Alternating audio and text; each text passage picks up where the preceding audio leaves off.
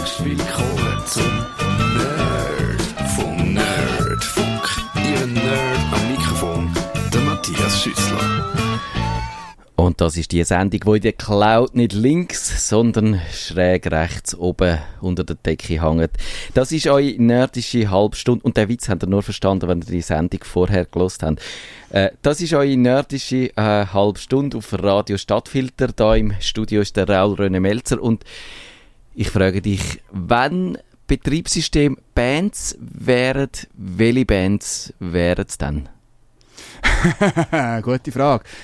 Äh, Eupoloi wäre Linux, weil die haben einen Song über Linux gemacht. ah, ich hätte jetzt Husker Du gesagt, Linux. Okay, das könnte gerade in die gleiche Richtung. Ja, ja absolut. Da, hast, also, da gibt es ja viele Bands, die man kann nehmen Aber Eupoloi hat Linux äh, einen Song drüber gemacht, sagen wir so. Dann, ähm, ähm, ja, wahrscheinlich wäre... Windows? Windows, äh, Michael Jackson, Prince und all das Zeug. Ich habe denkt, ja, das geht so ein bisschen die richtige Queen könnte ich mir vorstellen oder äh, Bonnie Tyler oder ja. so. Total Eclipse of the Desktop. Absolut. Äh, und bei Mac OS, hm, ja, dann wäre das eher da Johnny Stardust. Das ist okay. ein bisschen extravagant, sagen wir es mal so. Ich hätte jetzt gesagt, irgendeine Boyband, wo die Mitglieder länger in der Pediküre sind, weder im Tonstudio. Das stimmt auch wieder. Also da gibt es äh, sicher auch einige, die wir auch nicht kennen. Also, der Einstieg hat äh, eigentlich keinen Sinn, aber wenn er einen Sinn hat, dann wäre wär die Idee gewesen, ein bisschen rauszuschaffen, dass es ja Betriebssysteme gibt, die Mainstream sind, wo man würde umschalten, wenn sie im Radio kämen. Oder, zum genau Beispiel. so, ja. Und dann gibt es die, wo man äh, extra dafür in den Club geht, um sie zu hören und nicht nur einfach konsumiert, sondern Also man kauft Platten man kauft und Platten. Und man geht äh, sogar als Konzert von diesen Bands, sagen wir so. Und man kauft Platten, also wenn man Tonträger kauft, dann kauft man nicht CD, sondern passend zu deinem T-Shirt, wo du heute anhast, Keep Vinyl ja. Alive. Genau. Man kauft sie auf Vinyl und äh, äh, hat dann noch einen schönen Plattenspieler dazu. Also wir haben herausgefunden, eben, wir brauchen da eigentlich, wir, das ist Kevin, der heute verhindert ist und ich, wir brauchen die Mainstream- Betriebssystem und du bist der Genüsser, wo sich mit Linux abgibt. Und Nein, nicht abgibt. Ich genieße es, dass ich mit dem arbeiten kann. Und wir wollen darüber reden, wo das Linux äh, Sinn ergibt, wo das es vielleicht äh, schwierig wird. Und wir fangen mit der, der wichtigen Frage an, was ist Linux eigentlich? Linux ist eigentlich ursprünglich nur der Kernel. Also der Kernel, das heißt, das ist äh, der Teil vom Betriebssystem, äh, wo auch äh, Mac OS, auch Windows hat einen Kernel, wo sagt Bildschirm, äh, zeigt das an, oder die Grafikkarte zeigt das am Bildschirm, äh, wenn von der Tastatur das und das kommt, dann musst du das und das äh, so und so umgehen. Also das ist eigentlich die Koordination von der verschiedenen Hardware, das macht eigentlich der Kernel, unter anderem. Genau. Und äh, rundum ist dann noch das GNU, das, ist, das sind lauter kleine Programme, das sind sogenannte Dienstprogramme, das hat auch jedes anderes Betriebssystem, wo einfach äh, vereinfacht zum Beispiel zum mit den Dateien umgehen, es vereinfacht, oder man kann zum Beispiel Musik hören und so weiter. Also, mhm. viel, also bis zu Anwenderprogramm, also das ist flüss, auch sehr flüssend äh, von Dienstprogramm und Anwenderprogramm ist teils auch ein bisschen flüssend, je nachdem. Aber es geht eigentlich darum, dass man noch Programm hat, wo man dann nicht irgendwie ganz hart da irgendwie auf die, muss irgendwie zusammenklügeln, sondern die Programme helfen einem, um überhaupt mit dem System umzugehen. Also wenn wir euch jetzt mit Details verschrecken zu der Betriebssystemarchitektur, dann könnte man sagen, da gibt es die Systeme mit dem Microkernel, dann gibt es die mit dem monolithischen Kern und dann gibt es irgendwie nochmal einen, den ich vergessen habe. Ja, habe ich auch vergessen, ja gesagt. Und Linux ist ursprünglich, darum hat es ja auch immer noch ein bisschen den Ruf, obwohl das heute nicht mehr stimmt, es sehr kompliziert, ist ursprünglich so gewesen, dass es ein, glaube ich, falls ich jetzt nichts Falsches sage, einen sehr kompakten Kern hat und darum ja. hast du alle Treiber müssen trainieren, kompilieren und so. Genau. Und das hat es sehr äh, schwierig gemacht, ist aber heute auch nicht mehr so. Also es ist nicht mehr Nein. so, dass man muss sich quasi das System bauen selber für die Hardware, die man hat, was man kann, man kann aber es, es, macht so gut wie niemand, weil das wird einem so gut wie abgenommen von genau. sogenannten Distributionen. Jetzt hast du schon, schon, wieder, schon wieder so ein Wort gebraucht, das ich ganz äh, sachte habe einführen aber Ich kann nicht verschrecken, aber Distribution ist eigentlich äh, ein wie Distribution heisst ja auch äh, äh, äh, Zulieferung, also das fertige Paket, das man bekommt, oder? Siehst, jetzt bringst du meine schöne didaktische Ordnung Okay, durcheinander. Ich kann zuerst ich dir sagen, Wort. was ist Linux und dann, was macht Linux speziell. Dort wäre dann die Distribution. Aber ist gleich. Wir müssen Gut. jetzt da nicht äh, Keine Zeit verlieren. päpstlicher als der Papst sein. Also eben, der Vorteil, wenn man die, die Treiber drin nie kompiliert, ist natürlich, man hat ein sehr schnelles, ein sehr kompaktes Genau. System, aber äh, nicht sehr benutzerfreundlich, wenn man sich mit dem nicht auskennt. Ist aber heute auch nicht mehr so. Man kann das Linux pfannenfertig brauchen. Ich glaube, eine sehr wichtige äh, Eigenschaft von dem ist, dass es aus dem Ecke von der freien Software kommt. Das heißt, Auf jeden Fall, ja. die freie, äh, freie Software, das umfasst ja die vier Freiheiten, wenn wir ein bisschen wollen, äh, da Theorie äh, b- na, bolzen, dann wäre die Freiheit null, wäre, dass jeder darf äh, die Software ausführen. Das heißt, du musst sie nicht zuerst kaufen und beweisen, dass du würdig bist, die Software zu brauchen, indem du Geld Löhnst, zahlst ja. oder, oder sonst irgendwie äh, umständliche Sachen machst, durch, durch halt, äh, ja, äh, dich anmeldest in einem äh, Store lösen. oder so, genau. Sondern du kannst die einfach brauchen, wie du willst, für jeden Zweck. Freiheit Genau. 1 ist, du darfst das Programm nicht nur benutzen, du darfst es auseinandernehmen, du darfst anschauen, was drin steckt, du darfst schauen, welche Hintertüren das drin steckt, wer deine Daten absucht, wo an die gehen und so weiter. Genau, also was, ist, äh, was macht es genau im Hintergrund? Nicht nur die Oberfläche, was so schön aussieht, sondern was macht es auch Ja. noch. Und wenn du Programmierer bist, dann darfst du das anpassen. Das heisst, die Funktion will ich nicht haben, die rühre ich raus. Dafür baust du irgendwie etwas anderes ein. Du machst schönere Ikönchen, du machst irgendwie, du nennst es nicht, äh, was weiß ich was, Word, sondern du nennst es äh, Matthias Word oder Matthias schöne Textverarbeitung. Und Genau. dann darfst du mit der arbeiten. Und dann haben wir noch die Freiheit 2, das ist, du darfst es weitergeben, damit man auch deinen Kumpels zur Verfügung stellen. Du wirst nicht als Schwarzkopierer verfolgt, du wirst nicht angeklagt, du wirst nicht äh, kriminalisiert, sondern du darfst mitmachen, was du willst. Und eben Freiheit 3, man sieht schon wieder da den leicht äh, nerdische Aspekt, dass man eben bei Null anfängt zu zählen, wie das Programmierer so gerne machen. Darum ist die vierte, die Freiheit Freiheit 3 und die sagt eben, man darf es auch selber verbessern und weitergeben und äh, dann auch je nachdem auch die Nutzungsbedingungen anpassen. Du kannst eine Software eine freie Software auch unfrei weitergeben, zum Beispiel. Ja, je nach Lizenz. Je Also, nach, von der Ursprungslizenz Genau. hängt das ab. Aber bei sehr vielen äh, offenen, freien Programmen ist das tatsächlich so, dass auch das äh, erlaubt ist. Oder du darfst sogar weitergeben, Geld dafür verlangen, aber wenn der Nutzer sagt, äh, ich habe zwar Geld zahlt, aber ich will trotzdem das noch ändern, dass man dann trotzdem äh, äh, kann das geben, äh, also muss dann eigentlich geben von der Lizenz her, dass Ja. man das ändern. So ist es. Also da gibt es auch von der Lizenzen her, ist da recht vielfältig, was man kann machen Ja. Und das tönt jetzt so ein bisschen alles schräg und, und speziell und ein bisschen eben da am, am Rand. Und jeder kann ein bisschen machen, was er will. Genau. Äh, So, ich glaube, ein gewisser Teil der Benutzer ist wahrscheinlich jetzt schon ein bisschen verschreckt, weil viel Freiheit macht ja manchmal auch Angst, indem man nicht weiß, muss man jetzt, muss ich jetzt anfangen, den Quelltext zu lesen? Nein, muss man nicht. Zum Gar Beispiel, nicht. man kann die einfach brauchen, die Software, wenn man ein anderes Programm würde brauchen. Und, aber zum die äh, Bedeutung auch von dem Linux betonen, es ist auf dem Desktop nach wie vor nicht so verbreitet. Wahrscheinlich Ich hat glaube 3%, wenn es äh, richtig ist, letzte äh, 3,5, 3% habe ich da ja im Kopf. wäre schon viel mehr wieder früher. Also lange Zeit ist das unter 1 Prozent gewesen. ja, genau. Aber wo sehr weit verbreitet ist, das Linux, ist auf den Webserver, also Allgemein Server. Serverbereich. Ich glaube, ich was habe ich gelesen, etwa ein Drittel von allen Webserver äh, im ganzen Internet laufen mit Linux. Also das Genau. Linux treibt äh, Ist das Web der an. Motor vom Internet, wenn man so will sagen Es gibt viel, äh, also das Linux auch embedded auf Geräten, wo ihr, vielleicht habt ihr die äh, eine Set-Top-Box, wo, wo ihr Fernsehen schaut drüber, wo aber drin ein Linux steckt, ohne dass ihr Sehr das wahrscheinlich, ja. Und das Android-Phone Genau. ist auch äh, basierend auf Linux. Also ist es Linux eigentlich, wo entsprechend einfach angepasst ist für die entsprechenden Geräte. Genau.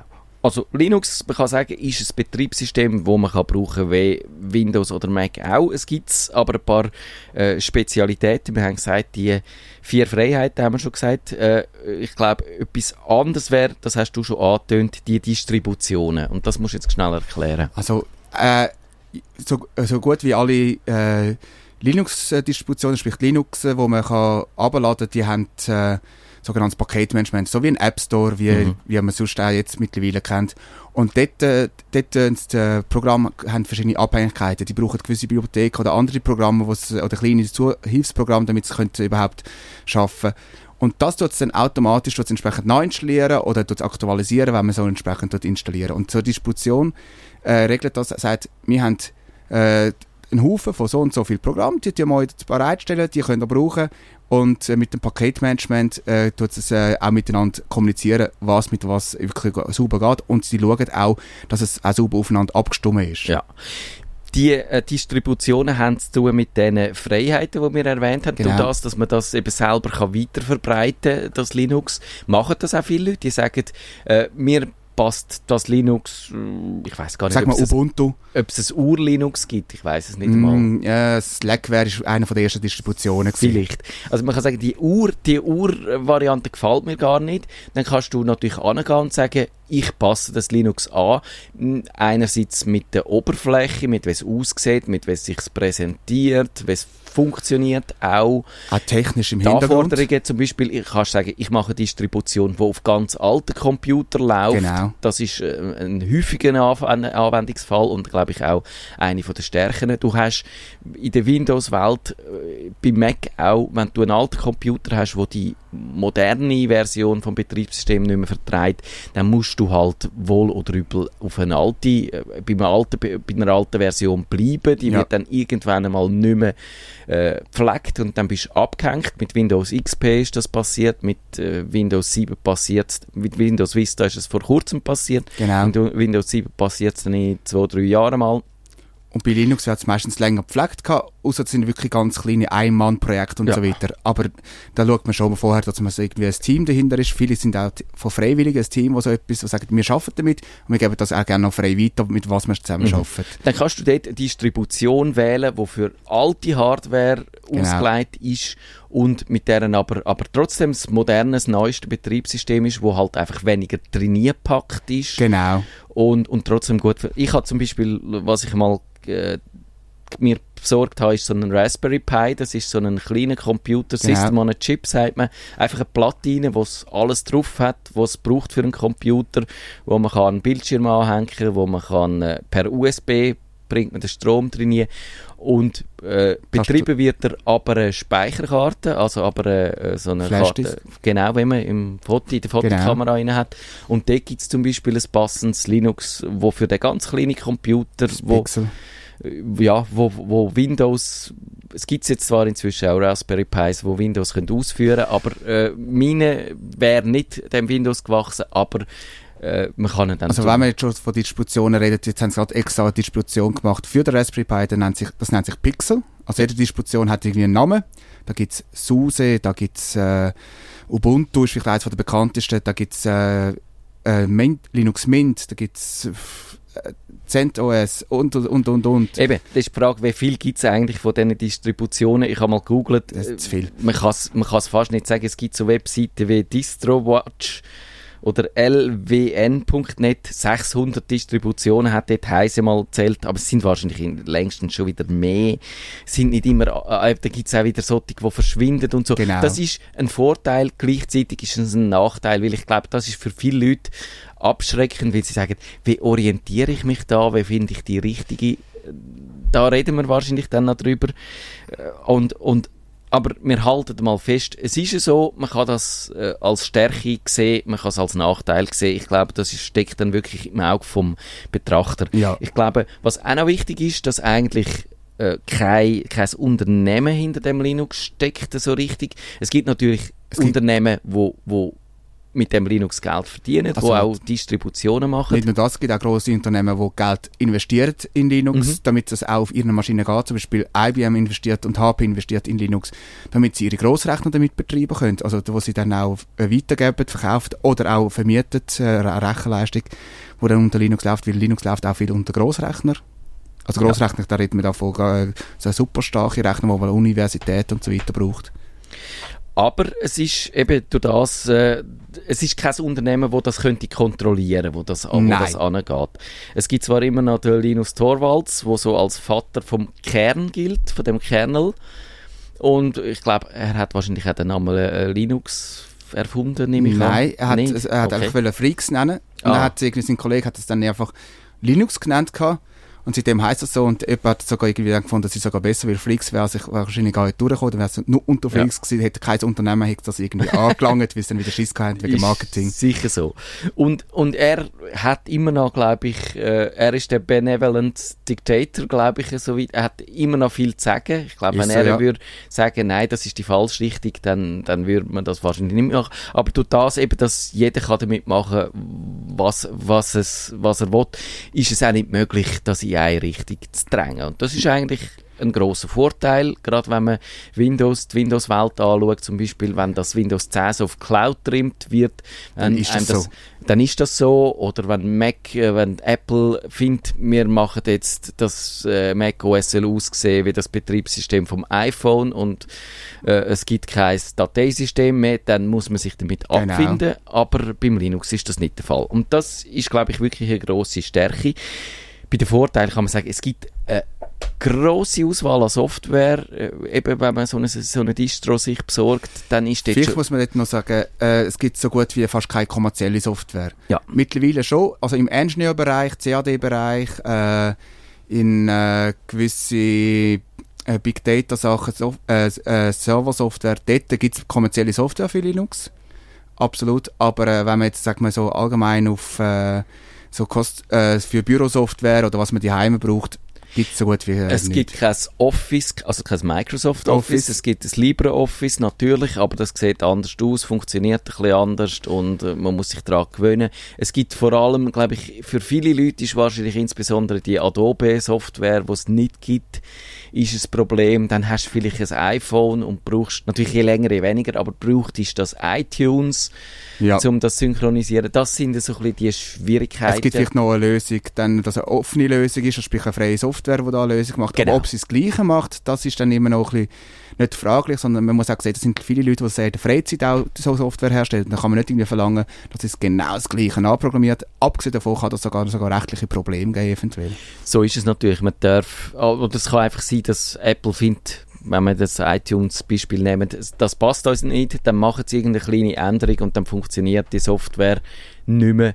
Vielleicht für ein halbes Jahr, bis der äh, Entwickler dann herausgefunden hat, wie die Genau. Anpassung geht. Und wenn du natürlich ein halbes Jahr da hockst und dein iPhone nicht mehr kannst synchronisieren und zum Beispiel auch die iCloud nicht willst benutzen dann bist du natürlich schon wieder ein bisschen Also- dumm da. Also, wobei eben natürlich ein, äh, ein iPhone und Linux wäre auch eine schwierige Kombination, das muss man wieder sagen. Aber man sieht jetzt schon, es gibt schon auch wieder die Einschränkungen, äh, wenn, man, wenn man ganz frei Ja. sich bedienen will, dann, dann gibt es äh, und, und das Betriebssystem jetzt nicht isoliert anschauen dann kann es schon auch, und damit sind wir bei den Nachteilen, schwierig werden mit, mit diesen Programmen. Und eigentlich, warum es keine kommerzielle Software gibt, ist eigentlich noch schwierig. Es gibt keinen zwingenden Grund, es ist nicht verboten. Nein, jetzt, was der Grund ist, hauptsächlich ist natürlich der Verbreitungsgrad. Ja. Also weil, weil die meisten, die einen Computer kaufen, die haben schon fertig Windows drauf oder halt beim Mac natürlich Mac OS und die sagen, das ist verbreitet, da tun wir unsere Ressourcen reinstecken und wenn man, das ist genauso bei den Games, wo auch immer mehr kommen, muss Ja. man so sagen. Also es gibt mittlerweile, ich glaube auf Steam, glaube ich, über 2000 oder 2500 Games zählt, wo aber auch eben grosse Studios mitmachen, wo man sagen, äh, wieso sollte ich dort Energie investieren, wo irgendwie dann nicht mal 3% von meinen Käufen überhaupt das dann äh, Ja. mir kaufen. Äh, das ist dann Das genau. Äh, klar, man kann heutzutage mit äh, Programmiertechnikern sagen, wir tun unabhängig von des, vom System programmieren, aber vor allem so Sachen, wo dann wirklich auch Es sieht dann nicht schön aus, häufig Ja. halt auch. Nicht Es nur sieht, es sieht, nicht nur das, sondern auch wenn es äh, Foto und so weiter, etwas, was recht äh, in, Ja. intensiv ist, da, nicht da muss man sehr äh, nah an der Hardware programmieren äh, oder sprich äh, am Kernel, sprich am Betriebssystem programmieren und dann ist das, äh, ist das schon Umstellung und die Ja. Umstellung braucht halt auch seine Zeit und auch Leute. Und eben, die Hersteller, glaube ich, haben häufig auch eine psychologische Hemmschwelle. Das finden die Leute, die ein gratis Betriebssystem nutzen, die brauchen dann kein Bezahlsoftware zum Beispiel. Und das, Obwohl das- müsste nicht unbedingt so sein, aber ich glaube, das sitzt schon fest, der Gedanke. Und dann wird es natürlich so ein bisschen zum Henne-Ei-Problem. Also, Das wenn ist ja es so, ja. die Software nicht gibt, dann steigen die Leute nicht um und dann äh, gibt es die Software nicht. Genau. Und das sieht man wie beim Windows Phone. Vielleicht zum wegen dem. Zahlen, vielleicht noch so ein schöner Fun-Fact. Äh, es gibt so Indie, hum Indie Humble Bundle. Da kann man für so viel Geld, wie man zahlen, bekommt man dann entsprechend die Anzahl, äh, Geld, äh, die Anzahl Games über. Und dort äh, hat es mal die ersten Durchläufe, die es gehabt haben, ich glaube monatlich haben so einen Durchlauf oder alle zwei Monate. Äh, dort hat Linux-User am meisten gespendet und Windows-User am wenigsten und am Ja. zwei, äh, und zweitwenigsten haben äh, Mac gespendet, aber das liegt daran wahrscheinlich, weil die eh für alles Software Geld ausgeben und sagen, jetzt müssen wir für das auch noch Geld Ja. ausgeben. Und jetzt haben natürlich die Linux-User, ey, ich habe für den Rest nicht gezahlt, aber für das zahle ich gerne etwas, finde ich eine super Sache, Mhm. oder? Jetzt sind wir bei den Nachteilen schon und ich würde sagen, zwei grosse Nachteile hätte ich, hätte ich äh, da aufzutischen. Der eine sind eben die, die Einstiegshürden. Man kann nicht einfach einen Computer kaufen, wo es das richtige Linux drauf hat. Äh, Es gibt eben mit diesen Distros, du, du, es gibt schon, man kann die schon Es gibt fertige, aber da muss man wirklich dann im Internet bei Dell zum Beispiel oder andere Hersteller tun fertig Linux-Rechner, Linux-Laptops einem verkaufen. Aber, Aber man das, muss sind, suchen. das ist, man muss suchen und das ist ein Produkt oder, oder drei Produkte aus der ganzen Produktreihe, wohl Ja. bemerkt. Also, äh, wenn man Desktop oder Laptop will, dann muss man wirklich suchen. Es gibt sogar spezielle Hersteller für das, aber das, ist, das sind Nischen. Genau. Und wenn man es selber muss, will einsteigen, und das ist wahrscheinlich auch sinnvoll, weil, weil eben, äh, dann, äh, sonst hast du wieder irgendeine Distro und eigentlich wäre der Gag dann, dass wenn du auf Linux umsteigst, dass du dann die richtige Distro hast. Also das heißt, du musst dich zuerst damit befassen. Ja. Wir haben einen Vorteil noch nicht erwähnt, das sind die Live-Systeme, das sind die CDs, wo man einfach einlegen kann, booten ab dieser CD ein Genau. äh, Betriebssystem, ohne dass man es muss installieren ausprobieren, sagen, ist das richtig, ist das falsch. Es gibt, du hast das schon erwähnt, in unserer Kummerbox Live-Sendung, wo es mal kurz über Linux gegangen ist. Man kann die am Kiosk kaufen, wo es 10 verschiedene, 50 verschiedene Distros drauf hat. Es gibt auch immer wieder so Heftchen äh, von gewissen Verlagen, die sagen, Linux für Einsteiger, voilà. Genau, genau. Und das, und das würde ich als absoluter Neuling würde ich das empfehlen, mal einfach zum Reinschnuppern. Mhm. Das- Eben das Problem in dem Zusammenhang ist, es ist ein bisschen schwieriger, dann auch an Informationen anzukommen. Windows kennt jeder, Linux kennt nicht jeder. Da kannst du nicht einfach irgendjemanden fragen oder dann fragst du ihn vielleicht und dann sagt er, ja, ich habe aber Ubuntu und du hast Debian, also bin ich nicht sicher, ob es gleich funktioniert. Das, ist Problem. leider so. Und äh, ich glaube, das Problem ist auch ein bisschen eine kulturelle. Ich finde, äh, die Linux-Fans, die eingefleischten Fans, die haben für mich so eine komische Mischung aus Minderwertigkeitsgefühl und Überlegenheitskomplex, würde ich jetzt sagen. Und das heißt zum einen, findet, sie- halten sie sich ein bisschen etwas für etwas Besseres, weil Ja, sie nicht ja. Windows brauchen. Und zum anderen stört sie aber ein bisschen, dass sie immer in dieser Nische drin sind und sie wollen eigentlich immer den Leuten sagen, aber wir sind genauso gut wie Windows, wieso brauchen ihr nicht das Linux, oder? Ich glaube, das, das ist so eine komische Mischung und die ist äh, für mich ein bisschen unsympathisch. Man kann manchmal. doch das wahrscheinlich so ähnlich sehen wie ähm, Fans von ganz spezielle Musikrichtung. Ja. Die finden, ihr versteht das alle nicht, weil ihr solche Musik äh, hört, aber die ist doch super. Ja. Und äh, du hörst es nicht, also bist du ein äh, Nichtswissender. Und das ist äh, so ein bisschen die, die Mentalität. Und das ist ein bisschen schade. Äh, es kommt immer weniger, dass es so ist, aber es gibt es immer noch. Also wenn man... Äh, es ist so...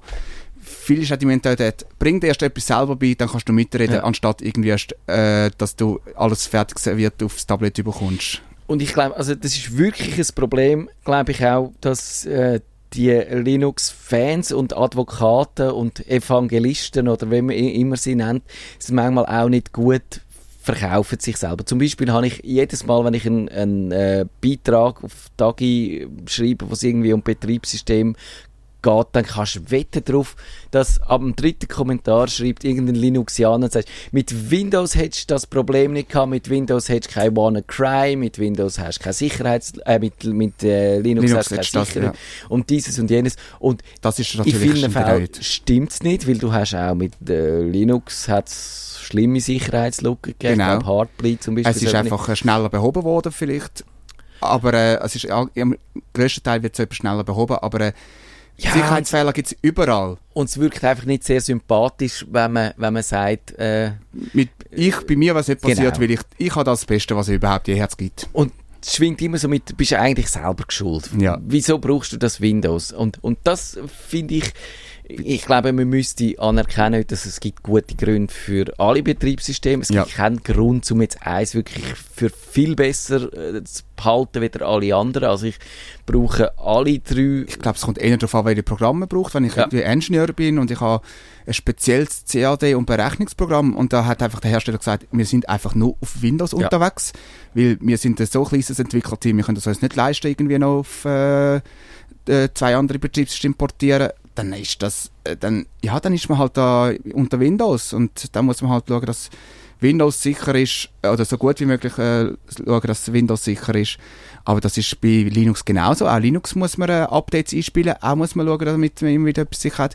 Auch bei Wi- Linux kann man äh, einen Server falsch äh, konfigurieren oder den Desktop falsch konfigurieren, dass alle Scheunentore offen sind Ja. und einfach jemand reingehen kann. Also man muss da nicht irgendwie überheblich meinen, man sagt etwas Besseres, nur weil man etwas anderes nutzt. Ich glaube auch die, die wirklich alle Betriebssysteme einigermaßen kennen und nicht jetzt ideologisch eingefahren sind, die sehen bei jedem Betriebssystem irgendetwas, wo ihnen besser gefällt, wie bei den anderen zwei. Wenn man jetzt mal die Desktop-Betriebssysteme, die drei es gibt ja auch andere, die dann noch ein bisschen exotischer sind. Aber nehmen wir jetzt mal die. Und darum bringt die Diskussion nichts. Und ich glaube, es ist nicht das Entscheidende, ist das Richtige zu haben, sondern das Beste für, für äh, die eigenen Bedürfnisse. Und Genau. wir haben heute wollen erklären, auch wie man den Umstieg macht. Ich glaube, das schaffen wir heute nicht mehr. Das müssen wir in einer, in späteren Sendung mal nach, Gerne, ja. nachschieben.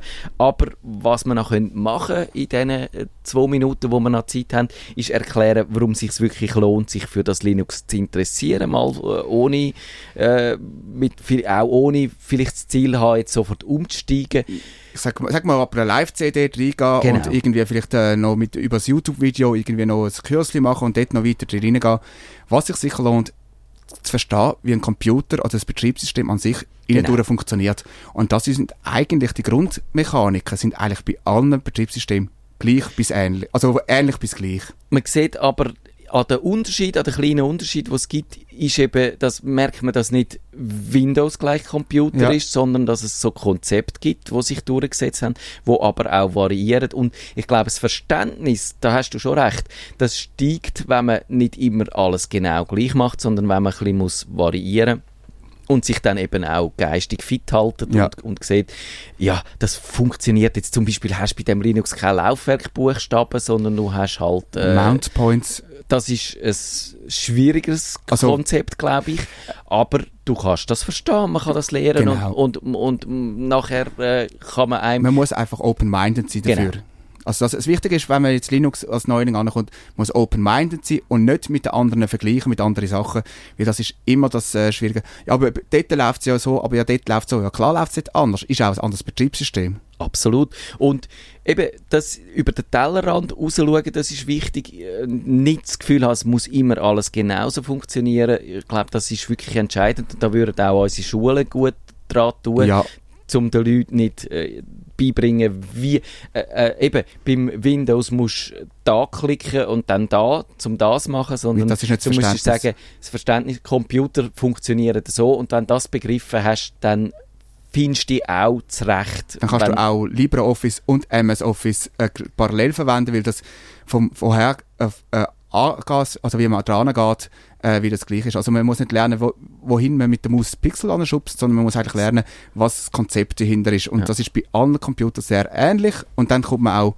schneller vorwärts, sagen wir es mal so. Und ich glaube, der wichtigste Punkt, warum das, das Linux wirklich wichtig ist, ist auch einfach die Unabhängigkeit und die Freiheit. Weil, stellt euch vor, es gäbe nur eine Welt mit kommerziellen Betriebssystemen. Dann hätten wir zwei zur Auswahl, das von Apple und das von Microsoft. Und wenn beide Unternehmen irgendwie etwas klüngeln und finden zum Beispiel, sie entscheiden sich jetzt, dass es in die Richtung geht und man das nicht gut findet, dann, ähm, dann bist du aufgeschmissen. Dann musst du trotzdem Man die Kröte dazu denken, jetzt sind sich sogar beide gegenseitig schaffen, was ja in den frühen 90er Jahren oder bis Mitte, bis äh, Mitte 2000er so war, sich gegenseitig schaffen und dann plötzlich irgendwie der Datenaustausch einfach nicht mehr so Ja. sauber Das vorankommt. könnte auch sein. Also sie könnten einfach irgendetwas entscheiden und man als User ist in der Abhängigkeit. Okay. Und so hat man einerseits tatsächlich die Auswahlmöglichkeit oder die Ausweichmöglichkeit zu Linux. Und man hat aber vor allem auch das Druckmittel und sagen, es gibt da noch das Betriebssystem und wenn euch äh, wenn ihr Microsoft, Apple euch so aufführt, dass es den Leuten nicht mehr passt, dann äh, könnt sie halt einfach, äh, ja, jemand anders angehen. Und ich glaube, jetzt sind wir kurz vor der 8. und wir haben es nicht mehr geschafft, euch den Umstieg zu erklären. Das machen wir in einer Extrasendung mal, der zweite Teil. Gern. Und jetzt ist mein Jingle verschwunden, wie das passiert, wenn wir überziehen. Und darum machen wir jetzt einfach weiter mit der nachfolgenden Sendung. Ciao zusammen. Tschüss miteinander. Nerdfunk. Herzlich willkommen zum Nerd vom Nerdfunk. Ihr Nerd am Mikrofon, der Matthias Schüssler.